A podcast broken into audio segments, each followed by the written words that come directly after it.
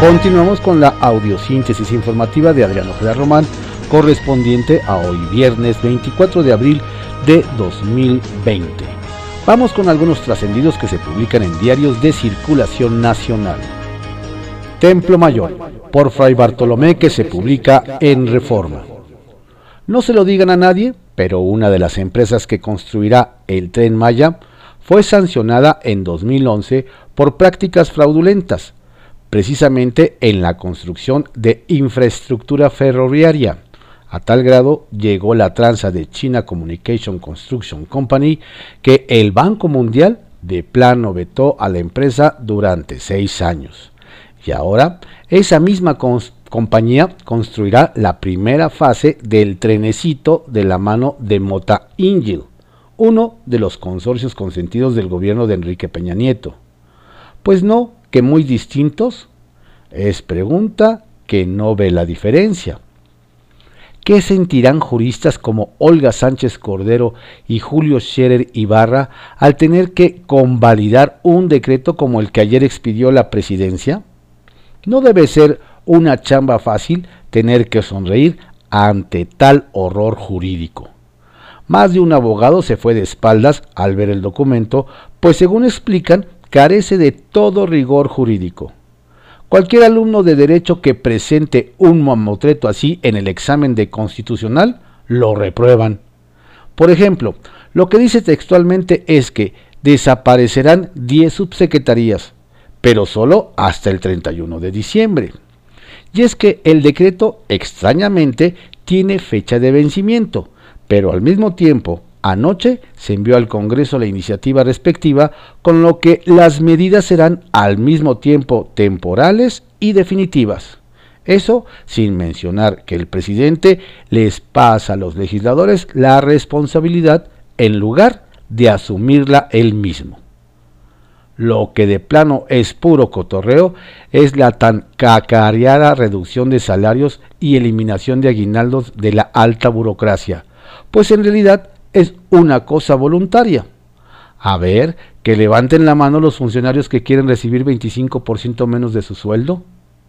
Es incomprensible que Marielera Álvarez Bulla no haya ganado un premio Nobel o todos juntos, por su teoría sobre la ciencia neoliberal.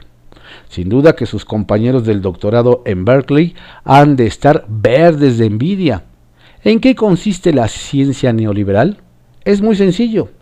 Si toda la comunidad científica dice que México no está haciendo suficientes pruebas de detección del coronavirus, es neoliberal. Economistas que ven inviable la refinería de dos bocas, neoliberales ambientalistas que promueven la energía eólica, obvio, neoliberales. En resumen, la ciencia neoliberal es aquella que cree en la fuerza de la gravedad y no en la fuerza moral del presidente. Obviamente, para la directora de CONACIT, Isaac Newton es el Adam Smith de las ciencias. Nikola Tesla vendría, vendría siendo Milton Friedman y Marie Curie, pues Margaret Thatcher. Redes de Poder que se publica en Reporte Índigo. Al menos una docena de abogados de élite tendrá la cuarta transformación para enfrentar a los evasores fiscales y otro tipo de delincuentes. De acuerdo a fuentes de primer nivel de la presidencia, el grupo estará conformado por cuatro litigantes de la Consejería Jurídica y el mismo número del SAT y de la Procuraduría Fiscal. De momento se contempla 12, pero no se descarta que más abogados puedan integrarse. Este grupo de abogados especializados ya presentó su primer querella ante la Fiscalía General de la República por presunto fraude fiscal contra una de las 15 grandes empresas que tiene adeudos millonarios con el SAT. En la conferencia de prensa de este jueves, el presidente Andrés Manuel López Obrador presumió que este ejército de abogados incorruptibles. Se enfrentará a empresas que amenazan con alargar los juicios hasta el año 3000 para no cumplir con sus obligaciones fiscales. Apareció. Quien por fin dio señales de vida fue el coordinador general de programas para el desarrollo, Gabriel García, quien acudió a la mañanera del presidente Andrés Manuel López Obrador para hablar del censo y las tandas para el bienestar, aunque durante su intervención se hizo bolas con los números y mejor terminó por prometer transparencia en el manejo de apoyos. Sin embargo, fuentes del gobierno federal afirman que el coordinador ha sido relegado del círculo cercano del presidente, entre otras cosas, porque no avisó a tiempo a los señalamientos por el uso irregular de los programas sociales a cargo de algunos superdelegados. Incluso el mismo López Obrador recibió cartas de servidores de la nación que acusan persecución política de los allegados a García. Susana Distancia no tiene dueño. El personaje de Susana Distancia no tiene dueño. En la conferencia de las 7 de la noche se menciona a Ricardo Cortés Alcalá, titular de la Dirección General de Promoción de Salud, como el creador del concepto. En términos estrictos, el dueño del personaje es el gobierno de México. Más allá de las críticas de que el personaje llegó tarde, que si es una chusquedad y otras, lo cierto es que hoy se habla de su sana distancia en todos lados. En los camiones hay letreros que indican que entre dos personas tiene que ir Susana, y se refiere al personaje del gobierno federal. El tema es que la Secretaría de Salud como en cualquier campaña de difusión, tuvo que hacer el registro del personaje ante el Instituto Mexicano de la Propiedad Industrial INPI. De otra manera, este personaje está a la mano de cualquiera que después quiera lucrar, lucrar con ella. Confidencial que se publica en el periódico El Financiero. En un país donde cifras oficiales registran 61.637 desaparecidos, el tema de las incineraciones y de las fosas comunes para los cadáveres acumulados por la pandemia de COVID-19 ya encendió los focos de alerta en la Secretaría de Salud y en Gobernación. Nos dicen que a partir de esta semana se prohibirá la incineración y el depósito en fosas comunes de cuerpos de personas que fallecieron por coronavirus y que no hayan sido reclamados por algún familiar o conocido. Los cuerpos en esas condiciones serán sepultados en espacios especiales para su posterior identificación. Morenistas contra el jefe de migración. Ya no solo es el diputado Porfirio Muñoz Ledo, sino todos los legisladores de Morena de la Comisión de Asuntos Migratorios de la Cámara de Diputados los que alzaron ayer la voz en defensa de los migrantes y criticaron al Instituto Nacional de Migración. El reproche a la dependencia que dirige Francisco Garduño es, porque consideran que no protege a los migrantes de COVID-19 ni respeta sus derechos. Y de paso se lanzaron contra Donald Trump por los abusos que se cometen en los centros de detención migratoria. PAN abre el corazón a Futuro 21 y al PRD. Diputados de Morena consideraron curioso raro, sospechoso el cariño con el que el coordinador de los legisladores del PAN, Juan Carlos Romero Hicks, se refirió y participó ayer en la plataforma Futuro 21 del PRD. Desde Guanajuato les extendió la mano y les abro el corazón, exclamó al participar en ese foro, ausente ya desde hace meses. Y fue más allá. Hoy son tiempos de unidad, de altura de miras y de solidaridad. México lo necesita y al final del día es más lo que une que lo que separa. Nada raro, la oposición cada vez está más unida porque la 4T está ausente de la crisis que tenemos, reviran panistas. Más reflectores. El aparato de comunicación del Estado ya cuenta con un tercer programa, en el mismo foro, con las mismas cámaras, pero con distintos talentos a las 18 horas de lunes a viernes, Graciela Márquez, secretaria, secretaria de Economía, y Zoé Robledo, director del IMSS, darán un informe diario sobre la entrega de créditos del gobierno federal. Este nuevo espacio, junto a la conferencia nocturna a cargo de Hugo López Gatel y el estelar matutino, sumarán cuatro horas diarias de reflectores para el gobierno. ¿Estarán haciendo casting para ofrecer algún otro programa? Senadores de Nuevo León unen fuerzas.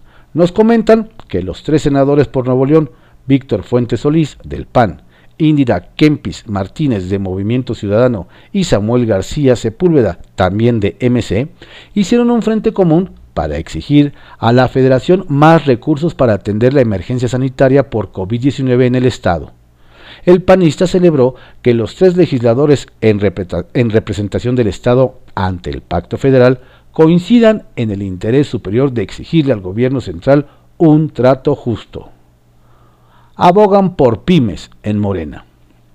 El senador morenista Armando Guadiana, en coincidencia con todos aquellos neoliberales y conservadores, urgió a la mesa directiva de la Cámara Alta, que preside Mónica Fernández, a convocar a una sesión plenaria para el martes 28 de abril con el objetivo de diseñar un plan emergente económico en apoyo a las pequeñas y medianas empresas el legislador ha planteado la necesidad de que Nafinsa y Bancomex canalicen como mínimo 100 mil millones de pesos a través de la banca comercial. Trascendió que se publica en el periódico Milenio. Trascendió que hoy a las 9 de la mañana, en su asamblea ordinaria anual, la Bolsa Mexicana de Valores elegirá al nuevo presidente del Consejo de Administración por la muerte de Jaime Ruiz Sacristán víctima del coronavirus, y entre los nombres más fuertes suena el de Guillermo Prieto, quien ocupara ese puesto de 2001 a 2009. La elección llevará implícita la recomendación de Hacienda, y aunque aún no se sabe quién es el candidato de Arturo Herrera, esta inédita crisis requerirá de un ejecutivo con experiencia y sobre todo con buena mano izquierda con el gobierno federal. Trascendió que después, después del nos fue requete bien en la negociación con la OPEP, de la ovación de los saudíes en pleno y del crack petrolero que siguió a esos episodios, con la cotización de la mezcla mexicana literalmente en el subsuelo, la secretaria de Energía, Rocío Nale, aseguró que es viable la refinería en Dos Bocas, Tabasco, e incluso que no hay refineros especialistas de México y el extranjero que recomienden frenar el proyecto. Refineros especialistas. Ok. Trascendió que la bancada de Morena en el Senado acusan a su compañero Napoleón Gómez Urrutia de acercarse al periodista Miguel Ángel Mancera para que él proponga al sector minero como actividad esencial y siga laborando mientras que el líder opera a la par con las empresas del ramo en Canadá para que una vez que se reactiven, presione al gobierno mexicano a hacer lo propio. Trascendió que en el Estado de México se sabe que la Auditoría Superior de la, de la, Federación investiga a César Monge, secretario de Salud con Erubiel Ávila, y algunos de sus colaboradores por irregularidades en la comprobación de gastos de diferentes partidas. Será que se publica en el diario 24 horas. Imparable como locomotora. Nada ni nadie, mucho menos un virus o pandemia, pudo frenar uno de los proyectos pilares de la 4T.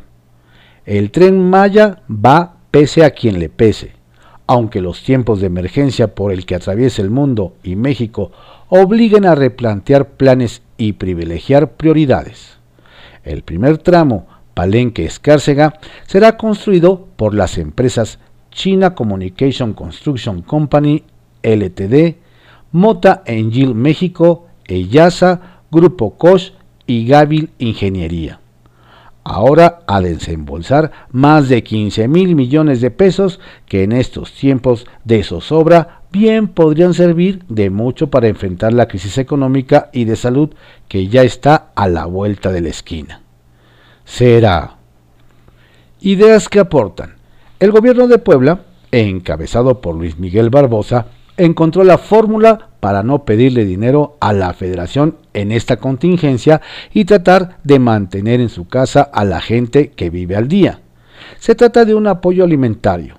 Tras platicar con empresarios poblanos, se logró reunir un fondo por 600 millones de pesos para que, a través de las distintas dependencias del gobierno estatal, se entreguen despensas con jabón, pasta, aceite y granos para un mes no cabe duda que a la hora de las emergencias la creatividad y la solidaridad también cuentan. ¿Será? No es hora de tomar de un descanso. Mientras otros legisladores tomaron lo del encierro como vacaciones, los diputados del Verde hasta han intensificado su trabajo. El martes se vio a Arturo Escobar Carlos Puente, Mauricio Toledo y Ricardo Gallardo en videoconferencia armando la estrategia para apoyar al presidente López Obrador en esta coyuntura. Y es que nos dicen, estos momentos son de unidad y respaldo al jefe del Ejecutivo para salir lo mejor librados de la contingencia y crisis por el COVID-19. Y así deberían entenderlo el resto de los diputados. ¿Será? Y hay quien quiere exprimir. En medio de la crisis petrolera y la pandemia, hay quien aprovecha la situación para proponer el incremento de impuestos que harían más compleja la situación de los mexicanos. Y es que la diputada de Morena, Carmen Medel, quien haciendo caso omiso al compromiso del presidente Andrés Manuel López Obrador de no crear ni aumentar impuestos, propone subir los impuestos a alimentos y bebidas, Claro, el argumento es que va a ir al sector salud. ¿Será? Sonora apoya a sus microempresas y en donde sí se está entendiendo que hay negocios que si cierran no sobreviven es en Sonora, por lo que la gobernadora Claudia Pavlovich ha estado muy atenta al desarrollo del programa Crédito Emergente Efecto COVID-19, que hasta el momento ya ha autorizado 1.500 créditos para los salones de belleza, las tienditas o fonditas y restaurantes que no tienen más de 10 empleados. Una de las características de este programa es su transparencia. Ojalá otras entidades sigan esos pasos. ¿Será? Sacapuntas, que se publica en el periódico El Heraldo de México. Ebrard al rescate. Pronto habrá humo blanco para que la industria automotriz se reabra. Uno de los artífices es el canciller Marcelo Ebrard, quien dialogó con gobernadores del PAN y se comprometió a convencer al presidente para declarar al sector como actividad esencial, con lo que miles de trabajadores retomarían sus empleos y se reactivaría la economía. Algo se cocina. Nos cuentan que el líder de la Jucopo del Senado, Ricardo Monreal, ha estado muy activo con reuniones virtuales y presenciales con el presidente del Consejo Coordinador Empresarial, Carlos Salazar, el consejero jurídico de la presidencia, Julio Scherer, el gobernador de Aguascalientes, Martín Orozco, y el senador Alejandro Armenta. El objetivo, amarrar acuerdos para enfrentar la pandemia. De que se va, se va. Por cuestiones de salud física y política, es inminente la separación de Ricardo Agüet como administrador general de aduanas. De confirmarse esto, sería el segundo relevo en esa cartera desde que inició el gobierno del presidente López Obrador. El primero en ocupar ese cargo fue Ricardo Peralta, actual subsecretario de Gobierno de la Secretaría de Gobernación. Oídos para don Porfirio. Nos platican que don Porfirio Muñoz Ledo ya encontró oídos para sus propuestas de reactivación económica ante el COVID-19, pero no son de Palacio Nacional y ni siquiera de la bancada de Morena en San Lázaro, a la que pertenece. Fueron legisladores del PRI, PAN, PRD y MC los que se han interesado en el plan del morenista y lo quieren respaldar. Otra conferencia diaria. Al abordaje de la agenda pública se lanzó la 4T. Ahora también la Secretaría de Economía, Graciela Márquez, ofrecerá conferencias diarias para dar a conocer los avances en la entrega de créditos ante la crisis sanitaria. Los que saben nos cuentan que la intención es ocupar todo el espectro que se pueda para retomar la directriz de la agenda. Razones que se publica en el periódico La Razón.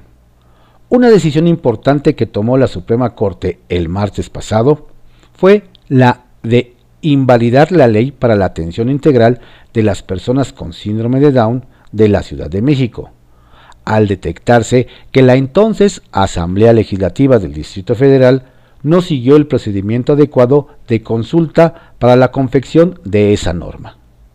Resulta que los legisladores no tomaron en cuenta la opinión de los destinatarios de la ley ni a las asociaciones que los representan. La ministra Yasmín Esquivel Moza tuvo que aclarar que el síndrome de Down no es una enfermedad, sino una condición genética que constituye una situación de vulnerabilidad, muy distinta a la que viven, por ejemplo, las comunidades indígenas o afromexicanas.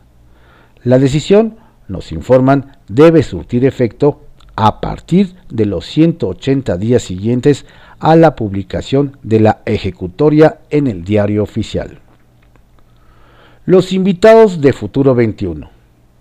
Así que aprovechó la organización Futuro 21 la coyuntura que ha abierto la pandemia provocada por el COVID-19 para asomar la cabeza y dar un par de pasitos sobre la arena del debate político. La agrupación híbrida, con raíz amarilla, pero con troncos y ramas de distintos colores políticos, tuvo su primer foro virtual en el que reunió a tres gobernadores, un panista, Javier Corral, un priista, Miguel Requelme, y un periodista, Silvano Orioles, y además contó con la participación del presidente de la Coparmex, Gustavo de Hoyos, personajes que nos recuerdan han marcado distancia respecto a la forma en la que la presidencia ha atendido la crisis por el coronavirus. Nos señalan que también hubo una variopinta participación en la que se habló hasta de los procesos políticos de 2021. Delitos a la baja en Ciudad de México. Ahora que el Secretariado Ejecutivo del Sistema Nacional de Seguridad Pública dio a conocer las estadísticas al mes de marzo, destaca el hecho de que no todas las entidades federativas tuvieron malas notas. La Ciudad de México, que gobierna Claudia Sheinbaum y donde la policía está a cargo de Omar García Harfuch, hubo una importante disminución de delitos. En la comparación del primer trimestre de 2019 contra el de 2020, hay una disminución de los homicidios dolosos en 21%, de los secuestros en 67%, de las extorsiones en 43%, de los robos en transporte público en 42%, de robo a casa habitación de 21%, de robo a transeúnte de 35% y de robo a negocio de 22%. Datos interesantes, nos aseguran. Baja California de los que mejor cumplen aislamiento. Y hablando de buenos resultados, pero en el tema de las políticas de aislamiento social para enfrentar el COVID-19, resulta que Baja California, a cargo del morenista Jaime Bonilla, es de las entidades en donde la población está mostrando gran disciplina. De acuerdo con las métricas que dio a conocer el presidente Andrés Manuel López Obrador en su conferencia de prensa mañanera de ayer, esta entidad trae un cumplimiento de 75%, dos puntos por arriba de la media en el país, con lo que se coloca en tercer lugar a nivel nacional. La mediación realizada por Funsalud con datos de Sin Tráfico abarca un periodo que va del 16 de marzo, poco antes de que arrancara la Jornada Nacional de Sana Distancia, al 21 de abril. El gobierno de Baja California optó además por una política de comunicación basada en la presentación diaria de cifras realizadas con el COVID en la entidad. Solidaridad en Coajimalpa. Nos comentan que a nivel alcaldías en la Ciudad de México hay también iniciativas solidarias con los trabajadores de la salud. Es el caso de Coajimalpa a cargo de Adrián Rubalcaba, que ofrece transporte gratuito y seguro a médicos, enfermeras, paramédicos y personal administrativo de hospitales y clínicas. El programa incluye varios viajes en los turnos matutino, vespertino y nocturno, que se irán ajustando a las necesidades del personal que lo vaya requiriendo y se extenderá, extenderá hasta el 30 de mayo. Las unidades de transporte, señalan, están debidamente sanitizadas para que no haya ningún riesgo para el conductor ni para el personal médico. Valdría la pena que fuera replicado, nos dicen. En deuda con los refugios para mujeres. Con una gran preocupación, encima se quedaron algunas legisladoras porque de acuerdo con el Instituto Nacional de Desarrollo Social, no hay suficiente presupuesto para abrir refugios especializados para mujeres víctimas de violencia de género. Nos aseguran que la Comisión de Igualdad de Género, de manera urgente, tratará de buscar que haya más recursos para ese fin, porque las denuncias de agresiones contra las mujeres, de acuerdo con las cifras reveladas por la propia autoridad federal, se han recurrido a partir de que se decretaron medidas de aislamiento social. También nos hacen ver que buscarán que haya apoyos de los gobiernos estatales porque no todos apoyan de manera pareja estas políticas. Uf, cómo se ha complicado este tema. Estos fueron algunos trascendidos que se publican en diarios de circulación nacional en la audiosíntesis informativa de Adrián Ojeda Román correspondiente a hoy, viernes 24 de abril de 2020. Tenga usted un estupendo día y si no tiene que salir, pues quédese en casa y si lo tiene que hacer, cuídese mucho, vaya bien protegido. Tenga usted un estupendo fin de semana.